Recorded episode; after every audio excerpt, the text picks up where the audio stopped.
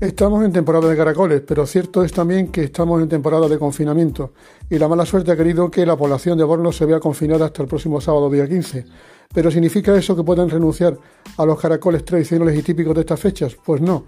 Un restaurador de la zona muy conocido, Marcos Pengue, explica qué es lo que ha hecho y cómo ha tenido la iniciativa de llevar a domicilio nada más y nada menos que los caracoles, los burgaos y las cabrillas típicas de su zona, de su pueblo, las que le han dado fama.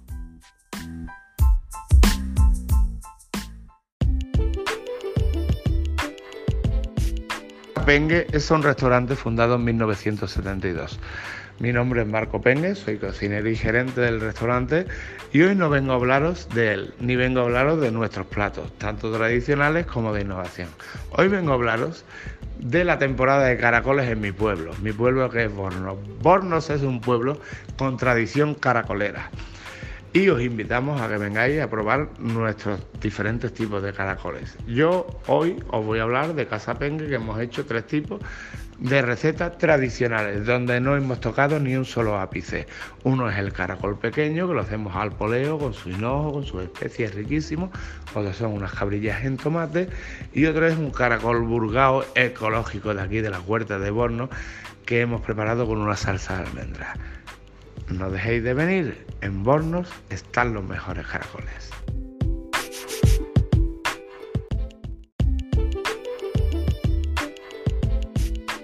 Y hoy vengo a contaros lo que estamos haciendo en estos tiempos de pandemia. En este caso, en mi pueblo, tenemos la mala suerte de estar cerrado perimetralmente y de tener los comercios no esenciales cerrados. Pero claro, lógicamente la hostelería tiene que sacar, eh, nunca mejor dicho, los cuernos por donde sea. Y en este caso, pues la mayoría nos estamos dedicando a hacer nuestros caracoles y a repartirlos a nuestras casas, a nuestras familias, a nuestros clientes, a la gente que viene a visitarnos. Es una manera de subsistir, es una manera de que la gente no se olvide de ti y es una manera de seguir poniendo a Bornos en valor y en potencia. Viva Bornos, vivan los caracoles y desde aquí Marco Pengue se despide. Gracias.